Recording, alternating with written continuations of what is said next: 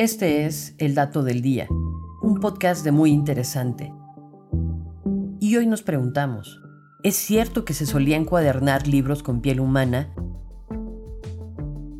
con al menos 50 centímetros de largo y 30 de ancho, existe un libro encuadernado hace varios siglos en memoria de Jonas Wright, un antiguo taxidermista que dedicó su vida a la investigación científica. Pero a diferencia de otros libros, este no está forrado con piel de ovejas o reses, sino con la propia piel del científico. Y por increíble que parezca, este libro de piel humana no es el único que existe. Conocida como bibliopegia antropodérmica, la práctica de encuadernar libros de texto e investigación con piel humana se extendió en toda Europa durante la Edad Media y alcanzó su apogeo durante el siglo XVII y hasta el siglo XIX. Y a diferencia de lo que podría pensarse, muchos de estos libros de carne humana estaban relacionados con la ciencia. De hecho, no era raro encontrar libros de anatomía, taxidermía y de otras ciencias relativas a la medicina encuadernadas con la técnica de bibliopegia antropodérmica.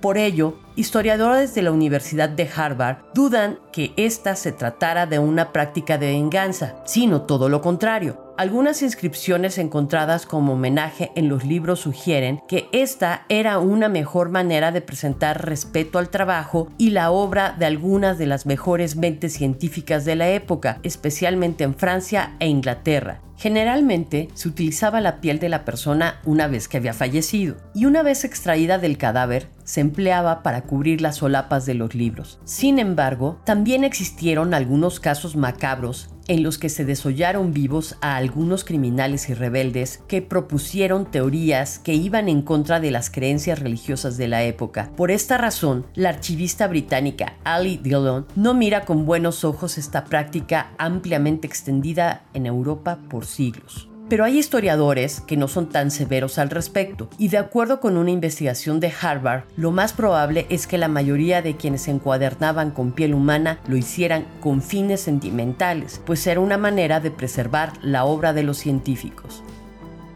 Este fue el dato del día. No olvides seguir todos nuestros contenidos en muyinteresante.com.mx. Hasta la próxima.